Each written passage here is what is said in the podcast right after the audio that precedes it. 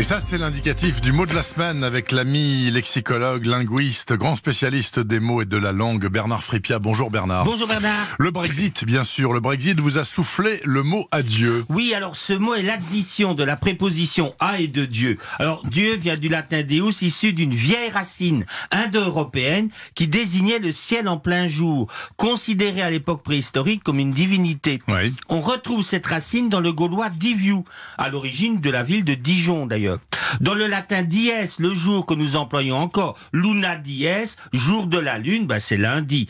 Et dans le grec, Zeus. Alors le Z grec qui s'appelle zeta se prononce déesse. On dit Zeus. On retrouve le D indo-européen. Adieu, adieu. On vous envoie au paradis, du coup, non? Ben pas au début. Quand il apparaît au XIIe siècle, il marque la fin d'une rencontre et équivaut à notre au revoir. Les Français s'en vont sans dire adieu, explique Froissart dans une chronique. À tel point que notre adieu actuel, on emploie la tournure dire le grand adieu.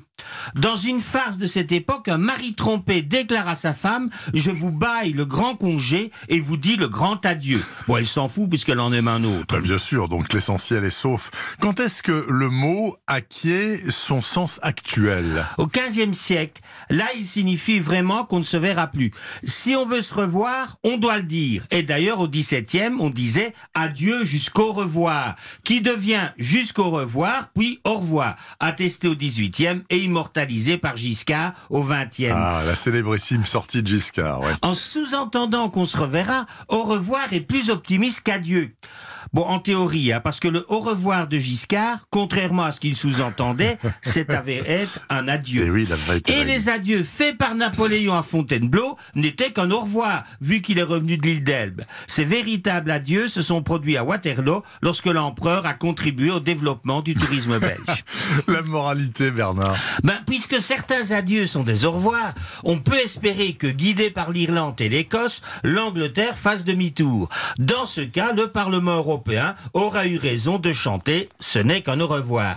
Alors, message d'optimisme aux nombreux Anglais qui hier ont versé une larme, et j'en connais, au revoir, ben, ça rime avec espoir. Voilà, on peut toujours se dire ça, mais enfin, permettez-moi de douter hein, sur euh, le retour euh, des Anglais dans l'Union européenne. De notre vivant, c'est pas sûr qu'on voit ça.